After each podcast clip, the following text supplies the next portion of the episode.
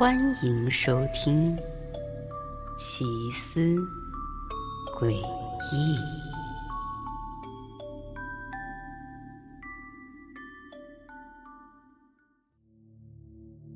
贝尔一家刚结束了愉快的野炊，可那份喜悦还没维持多久呢，就被他们走回家门口看到的景象给彻底抹消掉了。因为贝尔家的门啊，门锁已经被人给撬开了，房门现在分明是虚掩着的。贝尔和妻子也就立刻明白，自己的屋里啊，八成就是进贼了。但贝尔却并没有想着去求助，或者说是联系警察，他是让妻子带着儿子在屋外等候，而贝尔自己呢，则是小心翼翼的。推开房门，走进了屋内。当贝尔走进屋后，是看见客厅被翻得乱七八糟的，储物柜里的食物也几乎被人啃咬过。这样的一个情形是让贝尔紧张起来，但他又想到妻子和儿子还需要自己保护呢，也就壮着胆子继续在房间里。小心翼翼的寻找着那个闯入家中的不速之客。也就在贝尔查看到儿子的卧室时，他有了发现。贝尔是透过门缝小心的观察着卧室里的情况，他便看到有一个身影正躺在儿子的床上。贝尔的心跳快到了极点，他强压住心头巨大的恐慌，抬起手按在卧室门上。吱呀一声，卧室门被推开。然而，当贝尔看清楚床上躺着的到底是什么人的时候，他紧张的心情瞬间就放松下来。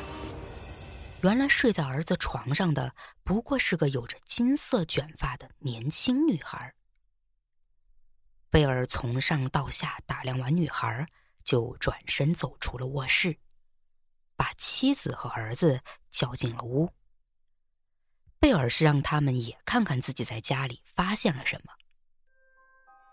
那也就在贝尔一家把睡在床上的小姑娘围着观察的时候呢，小姑娘是慢慢醒了过来。可就在一瞬间，小女孩竟然尖叫起来，她的双眼里竟然写满了恐惧。而贝尔一家呢？他们并不在意女孩的尖叫，不过贝尔的儿子倒是对女孩充满了好奇。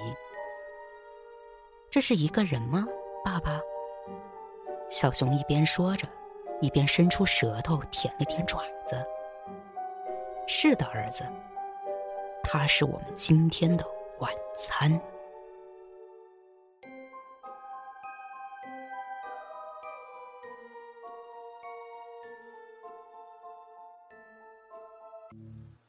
你想成名，让你的名字变得家喻户晓吗？来找我，我能让你成为令人难忘的人。这是杰克公司新登出的广告。别看广告内容简短，又有些假大空的样子。可杰克却能用已经出现在电视上、报纸里的成功案例，向质疑他的人证明，他杰克的公司就是有打造名人的实力。杰克之后还有更长远的规划，后续还要让自己包装成名的客户出现在书籍或者纪录片中。听到这儿，那你可能就好奇了。杰克这家公司到底有什么能耐呢？这不就来了一个想要成名的落魄画家吗？我们去看看杰克公司会怎么打造的。这位付出全身心努力却永远被人瞧不起的画家，此刻已经站在了杰克公司所在的大楼前。可这栋大楼倒是让画家意外了。他是没想到能打造名人的公司，竟然会在这么破旧的一栋楼里。画家心里有些忐忑，但为了自己的名声，就还是按住了想要转头离开的冲动。一番短暂的心理斗争之后呢，他便推开了大楼的大门。可当画家完全走进大楼之后，一种怪异的气氛就一直包裹着他，因为这个大楼竟然空空荡荡的。一个人影都看不见，而且大厅里所有的物品看着又破又旧，还都落满了灰尘。走廊尽头的灯光在这时闪烁了一下，让整个大厅都阴森起来。画家越往里走越不安了，他开始放慢脚步，观察起了四周。就在这时，画家注意到，在不远处有一个透明玻璃房间。他好奇着向这个玻璃房走了过去。可也就在画家靠近了玻璃房，看见了房间里的场景之后，是立刻汗毛倒竖，脸色惨白着，转身拔腿就往大门方向跑去。但画家却在离大门还有十几步的地方，竟然猛地停了下来。画家一步也不敢动，只是不停的颤抖着，呆站在原地。而在已经紧锁着的大门口处，正站着打造名人的这家公司的老板杰克。杰克友善的微笑着，向画家张开了双臂。但画家知道。杰克的这个动作并不是想给他一个拥抱，因为杰克的右手上正拿着一把锋利的斧头。几天后，杰克的公司成功把画家包装成了热门人物，画家上了报纸，上了电视，大街小巷都在讨论他。讨论他被警方发现在礼品盒中的零碎尸体。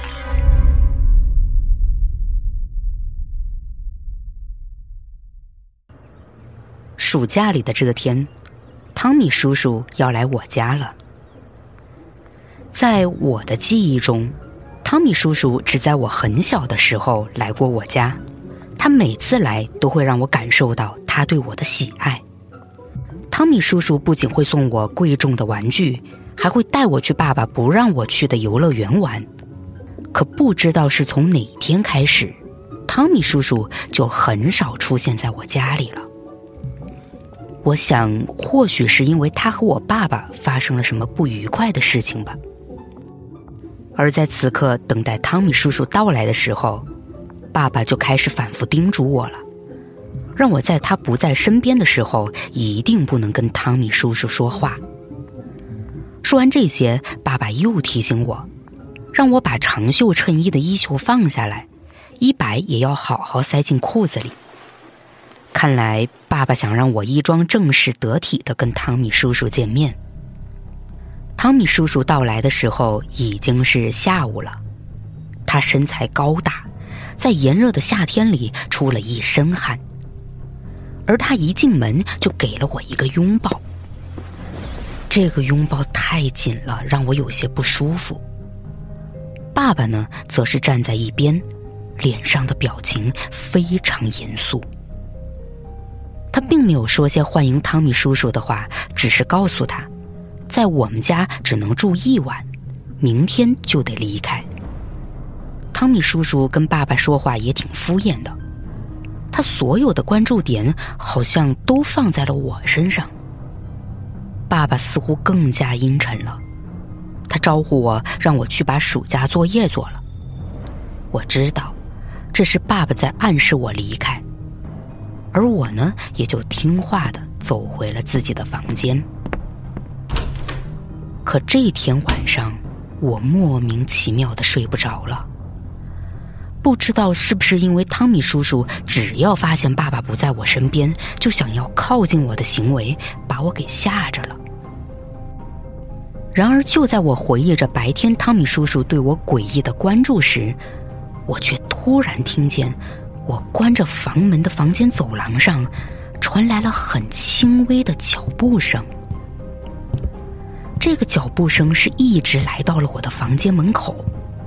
在几秒钟的寂静后，我能感觉到有人悄悄地打开了我的房门。我赶紧眯缝上双眼，假装睡着了，但也从半眯着的双眼里看到了一个黑色的人影。此刻，那个人影已经走进了我的房间，他正在小心翼翼的关上房门。之后，他就那么悄无声息的在房间门口的位置站了几秒钟。可也就在下一秒，那个人影便开始慢慢的向我所在的床边靠近了。我大气都不敢出，赶紧把双眼闭得死死的，心里只希望那个人影能马上离开。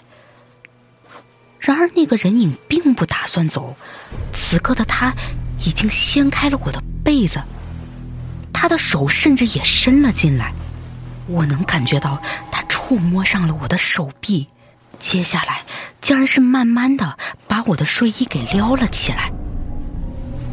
巨大的恐惧让我再也无法装睡，我睁开双眼，跟那个触摸我的人影面对面了。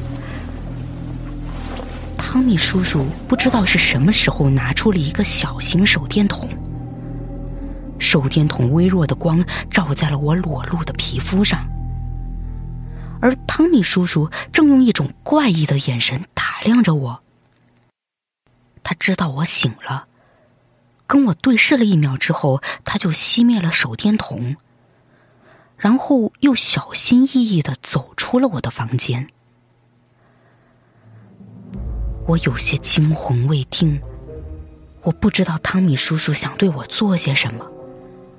但我却知道这件事情绝对不能让爸爸知道。第二天我醒来的时候，汤米叔叔已经离开了。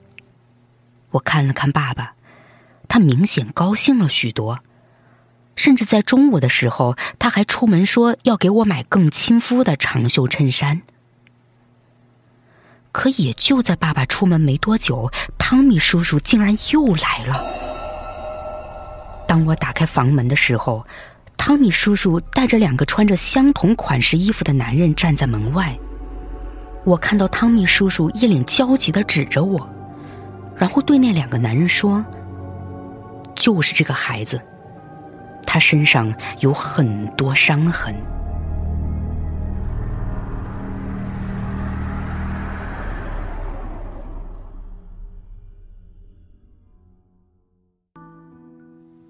说实话，我小时候很讨厌我的爷爷奶奶，总觉得他们身上有一股子老人味儿。爷爷呢总是邋里邋遢的，奶奶还天天对我啰嗦。每次跟他们独处，我都会反感他们出现在我身边。到最后，我是直接朝他们大吼大叫，让他们滚开。不过，在我小学的时候，爷爷奶奶啊。就去世了，因为我对他俩没有什么感情，所以他们的死亡对于我来说就是总算不用再看到他们了。可让我意外的是，就在爷爷奶奶的葬礼结束之后，妈妈竟然拿给了我一对玩具熊，说是爷爷奶奶留给我的。这两只玩具熊，一个是白色的，毛茸茸的熊脑袋上戴着鸭舌帽。而这种帽子就是爷爷生前经常戴的那种。另一个灰色的熊则戴着和奶奶一样的圆框眼镜。这两只熊的装扮就让我很不爽了，为什么偏要打扮成爷爷奶奶的样子呢？我虽然有想过趁爸爸妈妈不注意的时候把玩具熊扔掉。但碍于爸妈对这两只熊比较看重，我就只能让它们安稳的待在我床头的架子上了。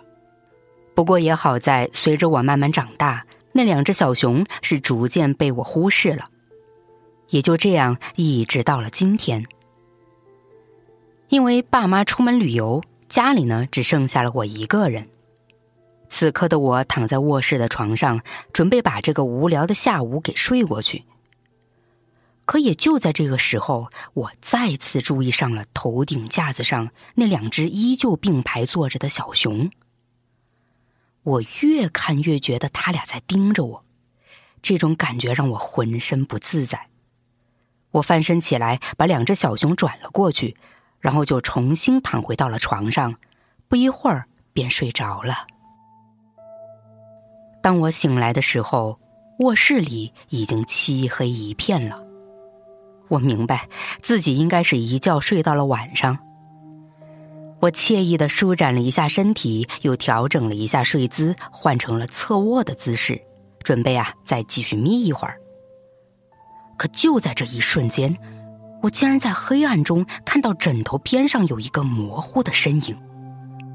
我立刻被吓得翻身起床，赶紧去按开了卧室里的灯。枕头边上竟然是那只白色的小熊。哎，是睡觉前我挪动它的时候没放稳吗？我心里疑惑着，有些恼怒的拿起白熊，把它扔回到了架子上。可就在这个时候，白熊竟然说话了：“滚出去！”我惊呆了，白熊身上传来了一个愤怒无比的声音，这声音我太熟悉了，即便是过去了这么多年，可我发誓，我绝对不会听错。但会不会白熊说话是我的幻听呢？我小心翼翼的伸出手，又触碰上了那只白熊，滚出去！而下一秒，白熊又说话了。这个时候，我已经完全确定了白熊说话不是我的幻听，甚至也确定了这个声音就是我死去的爷爷。我全身发抖，在恐惧中狠狠的将白熊扔在了地上。可死去奶奶的声音就从架子上的灰熊那儿传来了：“我们已经不怕死了，再不滚出去，死的就是你。”我恐惧的喘息着，也在瞬间明白了死去的爷爷奶奶为什么要对我说这些话。我以前对他们太糟糕了。我努力控制住自己颤抖的双腿，扑向了卧室紧闭的房门。等我发疯般的打开卧室门，想往外跑的时候，却猛地听到客厅门廊的方向有急促奔跑的脚步声，随后就是一声巨大的关门声。我僵在了卧室门口。爸爸妈妈明明出门旅游了呀，这么一会儿是不可能回来的。而且，如果是爸妈的话，也不应该在家里那么慌张的奔跑啊。我屏住呼吸，慢慢挪到了客厅。等按亮了客厅的灯之后，我看到客厅里被翻得格外的凌乱。而在接近门廊的地方，还躺着一把原本应该放在厨房刀架上的菜刀。这一刻，我好像明白了什么，眼泪突然涌上了眼眶。我十分平静的走回了卧室，看着两只小熊并排坐在我的床上，爷爷奶奶的声音再次传来。别怕，我们爱你。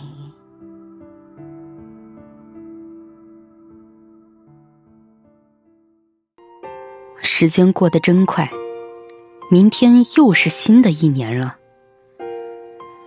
这个跨年夜，我还像以前那样，独自走在人满为患的酒吧街上，那些陌生男女庆祝新年到来的 party 里，不知道能不能让我加入进去。毕竟这一年，我孤单太久了，太想感受一下喧闹和陪伴了。就在这个时候，一个有着火红色头发的女人吸引了我的目光。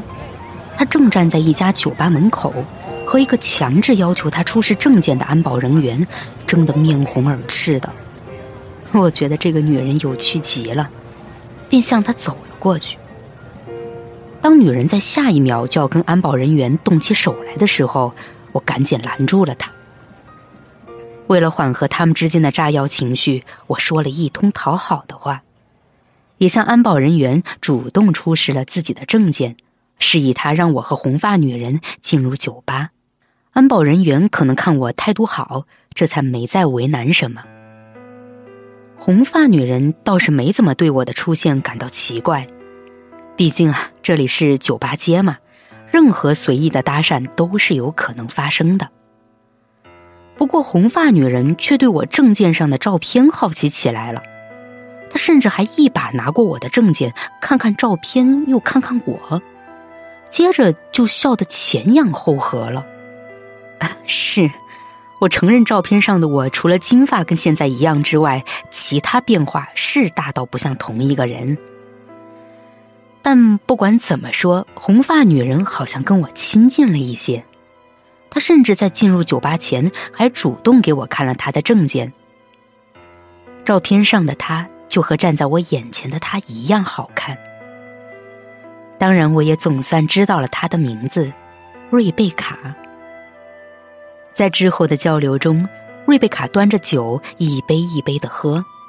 她说自己的人生就是一场悲剧，不仅和父母闹掰了，就连男朋友也和她分了手。而那些说着关心她的朋友，此时此刻却只想着和他们的男朋友约会。我听着瑞贝卡说的这些，竟然意外的发现，她跟我如此的相像。我也是，父母、男朋友都不再跟我联系了。也因为有着这样相同的经历，我和瑞贝卡越聊越投机。她甚至还执意给我点酒，来展现我俩的姐妹情深。可我知道，我不能喝酒，因为我今天是开车来的，而且明天一早我就要和这座城市告别了。瑞贝卡看我拒绝了她，显得有些扫兴。但他也没过于嫌弃我一直用汽水代酒。就这样，我一杯汽水，瑞贝卡一杯酒的这么喝着聊着，慢慢的，瑞贝卡有了醉意。我开始借着酒吧昏暗的灯光观察瑞贝卡。她真的很漂亮，特别是那头红发，我太喜欢了。不知道这样的发色会不会适合我呢？等到了新年的钟声敲响的时候，我实在控制不住自己对瑞贝卡的喜欢，我吻了她。瑞贝卡借着酒劲，并没有拒绝我，还笑着拥抱了我。当我搀扶着瑞贝卡走出酒吧的时候，整条街都安静了下来。他醉醺醺的翻找出手提包里的手机，想打车回家，但那部手机明显已经没电了。我告诉他：“哎，别打车了，我不开车来的吗？我送你回去啊。”瑞贝卡几乎没有思考就同意了。当我扶着瑞贝卡坐进车后座没多久，他便睡了过去。看着瑞贝卡的睡颜，我突然意识到时间不早了，应该早点送她回家才行。我迅速走回驾驶位，发动车子之后，就开往了早就选好的一处偏僻地段。等我停好车，重新打开后座车门，看着如同睡美人一般的瑞贝卡，这让我实在不忍心吵醒她。我最后一次亲吻了她，便拿出了包里早就准备好的刀，果断又熟练的刺入了瑞贝卡光滑的脖子。瑞贝卡跟以前的那些女孩一样，都没有一点痛苦的回家了。等我将瑞贝卡塞进了后备箱之后，这个充实的夜晚结束了，我该做好离开这座城市的准备了。我拿起瑞贝卡的手提包，重新搜查了一番。要知道啊，其实我在酒吧趁瑞贝卡去卫生间的时候呢，就已经偷偷看过她的手提包了。并且还打开了他手机的手电筒，耗光了他手机的电量。此时的我是重新给瑞贝卡的手机充上了电，思考着该给瑞贝卡编一个什么理由来跟他的朋友们道别呢？像之前我给那些女孩编的理由一样吗？有一个远房表亲遇到了紧急情况，需要赶过去帮忙，还是说瑞贝卡决定去旅行？要么呢是工作上有了意外调动？算了，慢慢想吧。我现在要做的是先到新的城市，给自己染一头亮丽的红发。在我再次发动车子要前往下一座城市之前，我从瑞贝卡的包中拿出了口红。对着后视镜抹上了自己的嘴唇，我笑了起来，对着镜子里的自己说：“新年快乐，瑞贝卡。”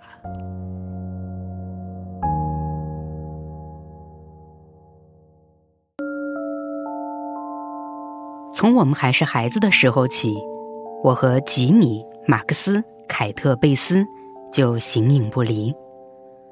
镇上的人都管我们叫五人组。不管做什么，我们五个都在一起。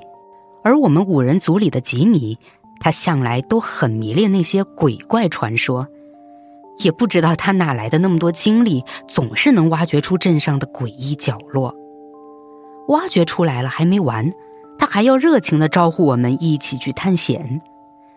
当然嘛，我们四个人也不好去拒绝，也都还是装出感兴趣的样子，跟他到那些奇奇怪怪的地方走一圈。可尽管我们五人组是去过了那么多闹鬼的地方，但说实话，还真没有一次碰上过鬼魂。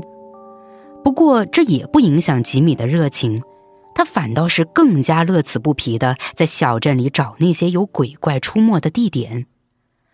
这么一找啊，就持续到了今天。也就是在今天，吉米又有了新的探险地。放学的时候，我们五人组就在回家的路上商量着晚上偷偷溜出来探险的计划。而这时就遇到了镇上年纪最大的路易斯婆婆。别看她老成这样，精神竟然一直不错。她见着我们就慈祥的笑了起来：“你们好啊，六个小家伙，这又是打算去哪儿冒险啊？”我们没有纠正路易斯婆婆。只是应付着回应了她。毕竟路易斯婆婆年纪这么大了，是不太能数得清楚人数啊。这之后好不容易等来了夜晚，我们五人组就在夜色的掩护下，开着吉米的旧黑色吉普车，来到了一栋传说中闹鬼的废弃屋子。这是老朗德里的家。吉米说呢，这个房子里有鬼魂出没，他老早就想来看看了。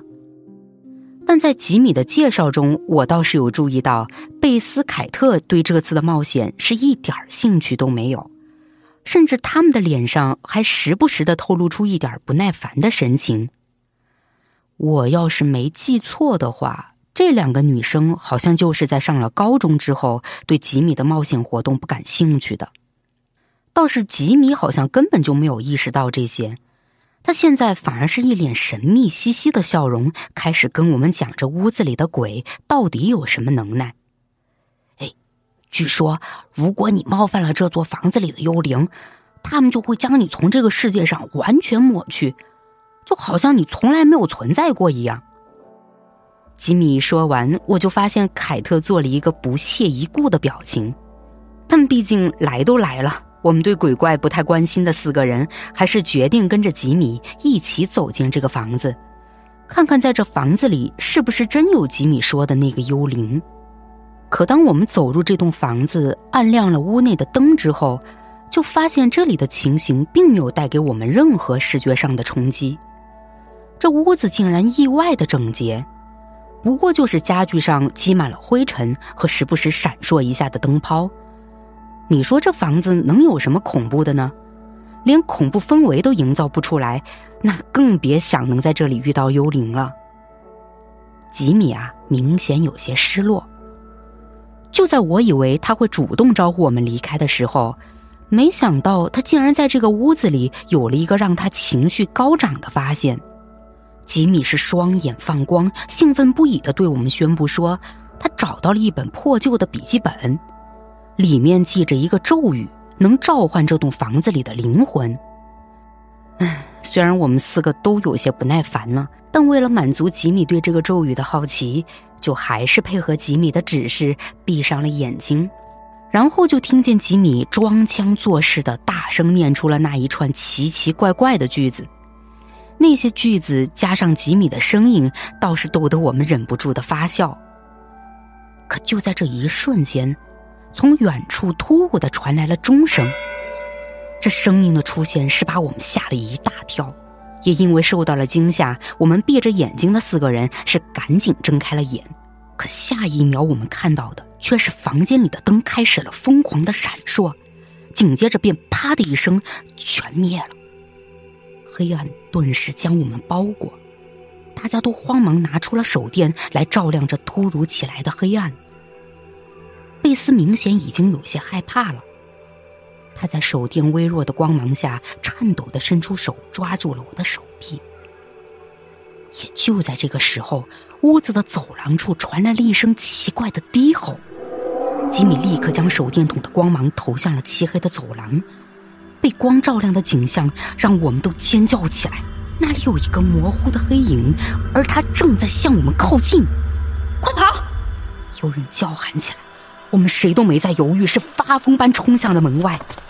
就在我快要跨出大门的时候，我却听到身后传来了一声沉闷的撞击声。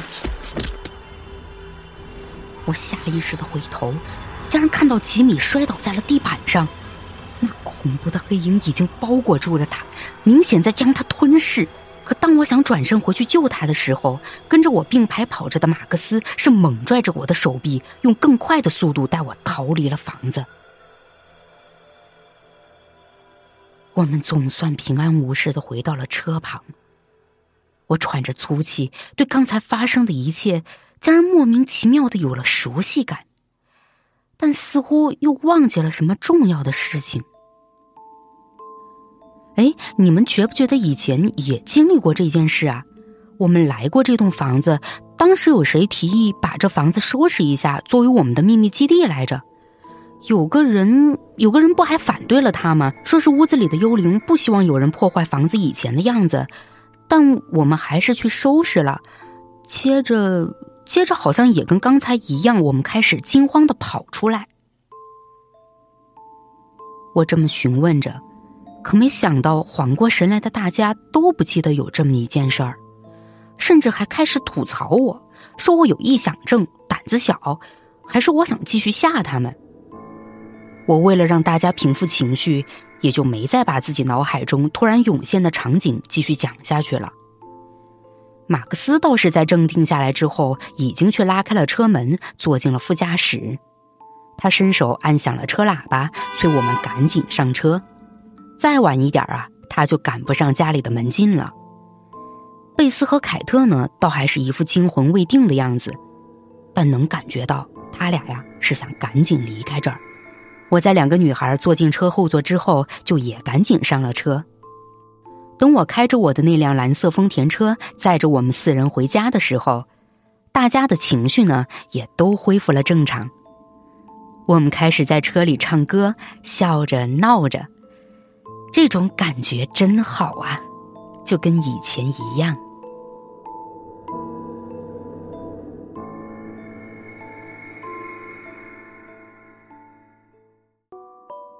作为一名心理医生，我见过了太多人心的复杂和险恶。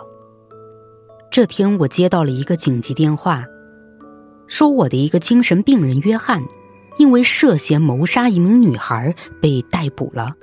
他在审讯室要求与我谈话。这一刻倒是让我有些慌乱，因为约翰的情况有些复杂。他的精神问题绝对会让案件调查难以正常进行，于是我用最快的速度赶到了监狱。当我来到监狱之后，并没有急着进入审讯室和约翰谈话，我反而是站在审讯室外面，透过那扇硕大的单向玻璃观察着他。我看到穿着橙色囚服的约翰坐在审讯室的椅子上。他的眼神中看不出任何情绪，只是死死的盯着一面墙。约翰的灰色眉毛弯曲着，那形状竟然让我联想到了恶魔头上的犄角。而他那双布满了斑点，又因为关节炎显得有些扭曲的双手手指，正交叉在一起枕在下巴上。这副模样的约翰，好像是在思索着什么。我感到了一阵恐慌。我知道这个时候的约翰比平时的他更难应付，但不管应对约翰有多么困难，我还是要完成任务。于是我硬着头皮走进了审讯室。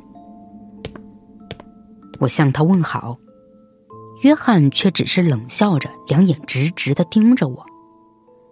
我开口问他，是否意识到了自己因谋杀罪被逮捕。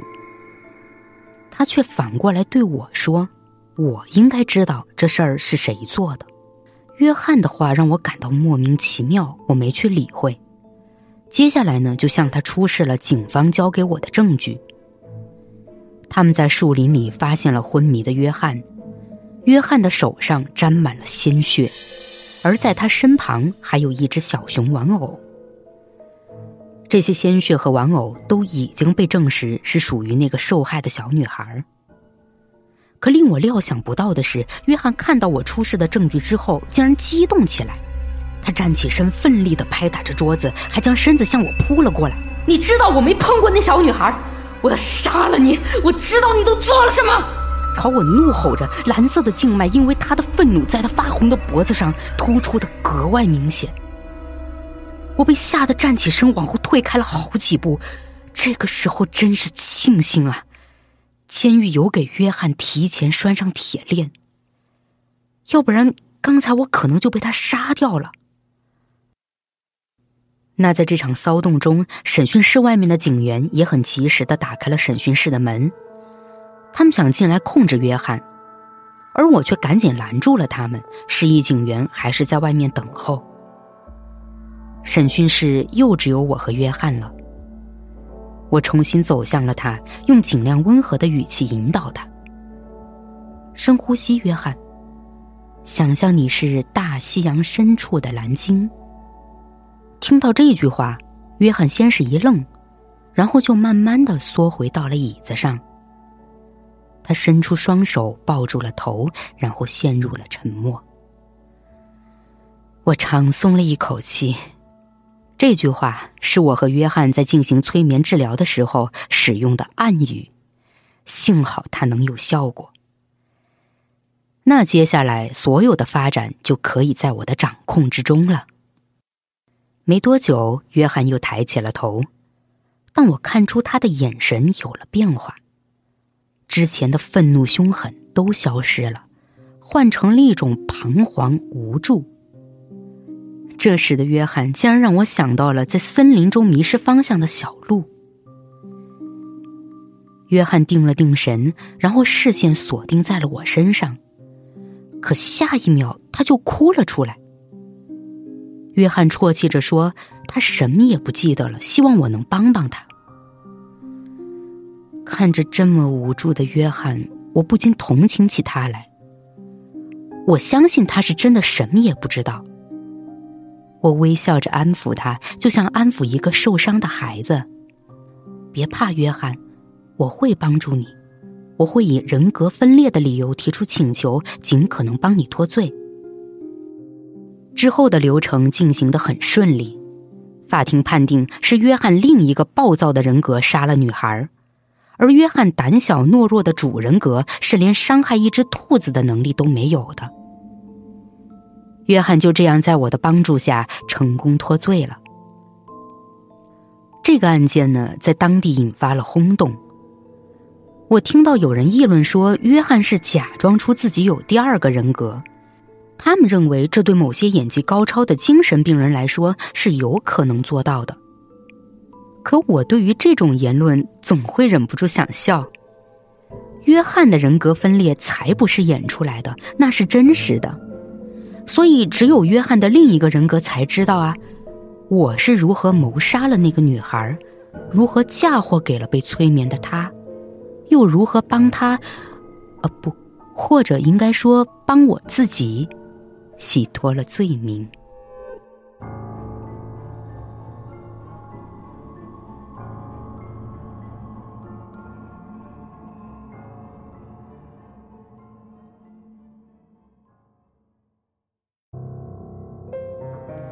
生了什么？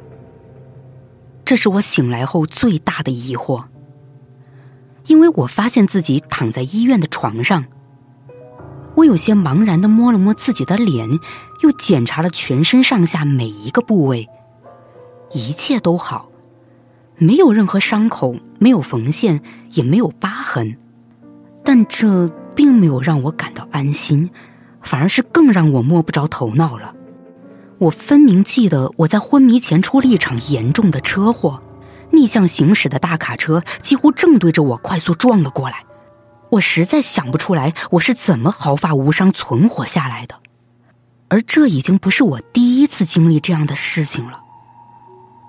就在前两个月，我在家里的花园帮妻子麦迪修剪树枝，那棵树呢有些高，于是我搬来梯子爬了上去，我打开了电锯，开始修剪树枝。但就在那个时候，运作着的电锯碰到了树干上镶嵌的一个金属物，那个金属物反弹过来，割伤了我的手臂。我立刻就失去了平衡，从梯子上摔到了地上，也就这样昏了过去。那次也跟今天一样，我是从医院醒过来的，而身上也是一点受伤的痕迹都没有。我问过医生和我的妻子。可他们都说我只是因为摔倒而昏过去了，就没有受过什么其他的伤。我有些无法理解。等回到家之后，我去查看了院子里的情况，那棵树还和事故发生时一样，甚至树上还有周围都没有留下一点血迹。可这还不算什么。我还记得那是两周前的一个晚上。我在厨房正煎着牛排，突然一些油脂从锅里溅了出来，它们击中了煤气炉上的火焰，引起了连锁反应，整个厨房瞬间就燃烧了起来。可就在我想要跑去拿灭火器的时候，一罐杀虫喷雾就爆炸了，炸碎的那些物体直奔我的胸口，感觉到那些东西插入了我的心脏，我死死的捂住胸口，倒在了地上。这之后。我就什么都不记得了。但当我再次从医院醒来的时候，全身上下依然毫发无损，甚至连烧伤都没有。医生和妻子还是跟我说，我是又一次摔倒昏了过去。这听上去实在是太玄乎了。我我的意思是，虽然毫发无损对我而言是一件好事儿啊。但我敢肯定，这接二连三的事故、接二连三的昏迷，一定是一件极其可疑的事情。而我就是那个一直被蒙在鼓里的人，我简直快要疯了！我到底发生了什么？就在今天，我下定了决心，一定要去搞清楚到底发生了什么。我趁没有人注意到我已经醒了过来，就悄悄地溜进了医生的办公室。我想去看看我的检查报告，可当我查看之后，就对这报告上的结果相当失望了。这和他们告诉我的一样，记录显示我每次都只是昏倒了，并没有受过任何伤。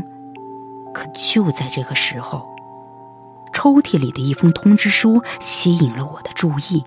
我翻开了它，竟发现这是写给我妻子麦迪的。里面的内容让我的呼吸都快要停止了。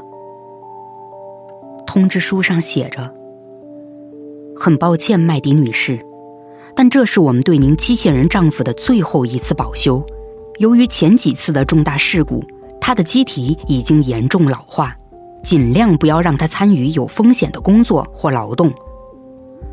如果在使用过程中发现故障，我们建议您将它回收并购买一个新的。”我的大脑一片空白，不敢相信我所看到的。我像疯了一样继续在抽屉里翻找，在那些伪造的检查报告下面，竟然找到了我厚厚一摞的维修报告。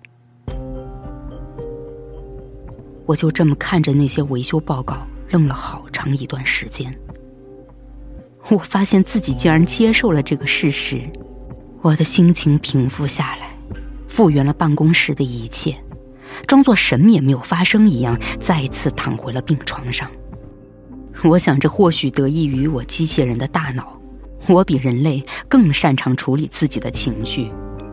躺在病床上，我的大脑，不，应该说我大脑里的计算机，它开始飞速运转着，它要制定一个计划，如何避免我成为一堆废铜烂铁。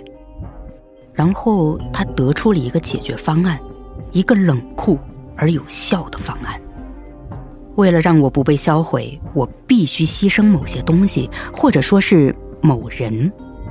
我对妻子麦迪并无恶意，但自我保存的指令如此强烈，以至于我无法抗拒。毕竟嘛，对于任何个体来说，生存的本能都比任何情感来得强烈。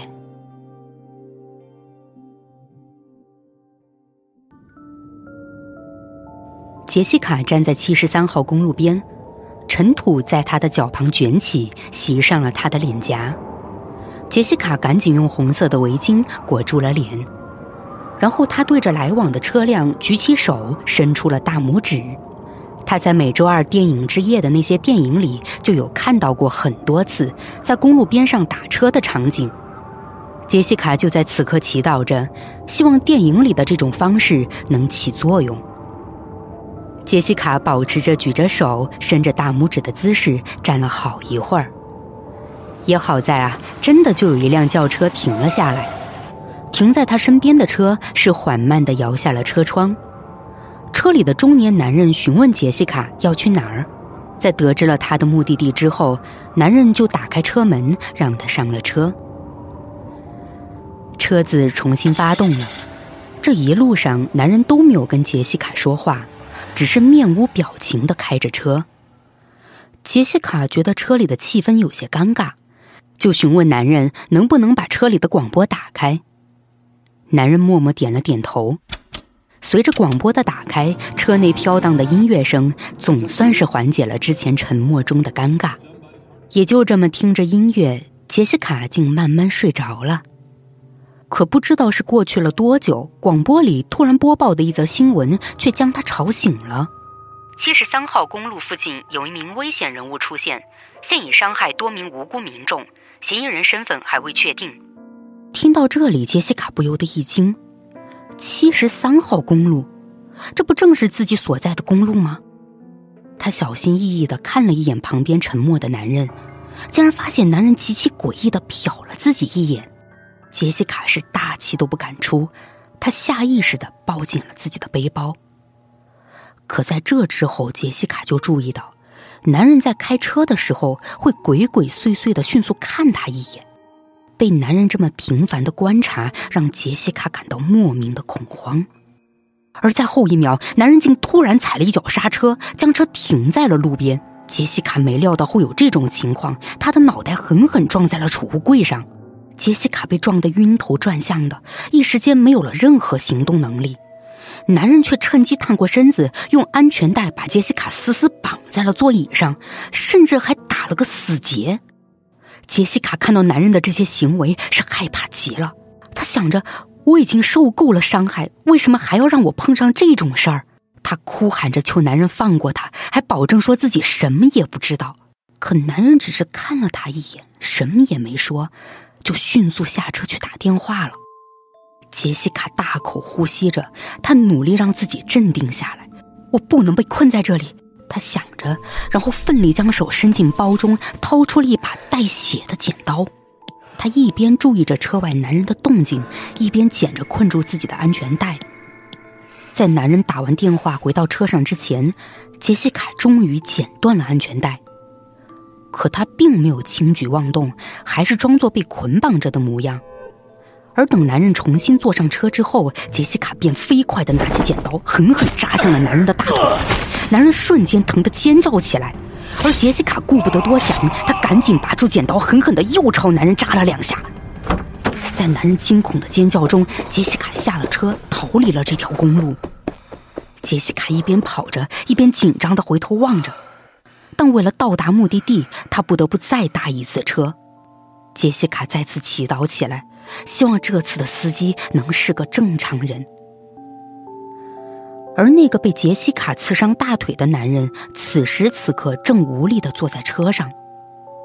他的腿已经流出了太多的鲜血，那几处深深的伤口让他也没办法开车了。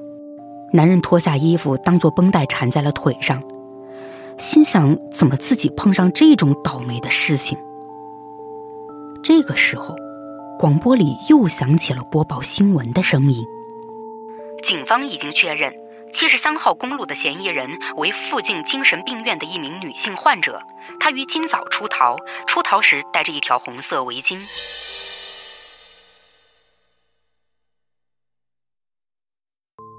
我们家族经营着一家酒店，已经有好多年了。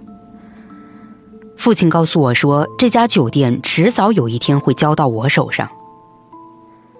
这么多年来，酒店的生意还算不错，可我一直有听到一个传言，说是我家的这座酒店闹鬼，而我们呢，也确实会收到一些客人的投诉。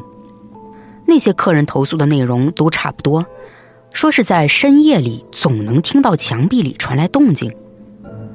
不过，也因为有闹鬼的说法，倒还是吸引来了一些本身对灵异事件感兴趣的客人，专程过来住宿。但针对这个闹鬼的说法，我们家族的人都没放在心上，毕竟就没那回事儿。可虽然这么说啊，我却记得在我很小的时候，父亲就有对我说过，说酒店里的三零零号房闹鬼。也就是这间三零零号房成了我从小到大的禁区。哪怕我长大了，也没有得到进入三零零号房的钥匙。我问父亲：“三零零号房里到底有什么？”他永远都是避而不谈。被我问的多了，就告诉我说：“还没到让我知道的时候。”但从他的这种态度里，我能确定的是，三零零号房绝对不可能闹鬼。可这房间是真让我好奇起来了，也就继续带着对三零零号房的好奇，我在酒店跟着父亲学习如何管理经营。而这一天，在我和父亲吃晚饭的时候，他竟然表现出了从未有过的焦虑。我询问他是否是酒店经营上有了什么麻烦，他摇了摇头，然后一脸警惕地四下看了看。等他确定饭桌前只有我和他之后，才压着声音告诉我说：“今天新入住的一对夫妻在他们订的酒店房间里吸毒，也就是这个情况让父亲感到了不安。而事实也确实如父亲所料，父亲在凌晨三点左右报了警。当警察走入那对夫妻的房间时，发现妻子已经死亡，她被绳子捆绑着，嘴被堵上了。”整个身体血肉模糊，分明就是遭受了残忍的折磨。在警察对这起案件开展调查的时候，报警的父亲自然也被带回了警局谈话。警察问他为什么知道这个房间里发生了命案，父亲却支支吾吾地说他有听到女人的尖叫声，还听到了房间里传来打斗的声音。可正是父亲的这几句话，让他付出了代价。因为经过调查，警方发现妻子是吸毒过量昏迷后被丈夫捆住手脚、堵住了嘴杀掉的，也就是说，妻子根本没有任何反抗的行为，就更不可能有父亲提到的发出过尖叫和房间里传出打斗声。我的父亲是一个好的酒店经营者，但并不算是一个聪明的人。他没法解释自己为什么会知道这个房间里发生了命案，而当警方质疑他协助了这起谋杀的时候，他竟然也没有任何辩解。就这样，父亲被起诉上了法庭，然后就被判入狱了。这一刻，我突然回想起父亲对我说的那句：“酒店迟早有一天会交到你手上。”我只是没有想到这一天会那么快的到来。接手酒店后，我忙碌了一段时间，好不容易闲下来，我便去了关押父亲的监狱探望他。而这个时候，父亲就告诉我说：“是时候让我知道三零零号房间的秘密了。”也就在这天结束探望后，我按照父亲的交代回到了酒店，从他办公室的书架上找到了一个伪装成书籍的盒子，在这个盒子里正躺着三零零号房间的钥匙。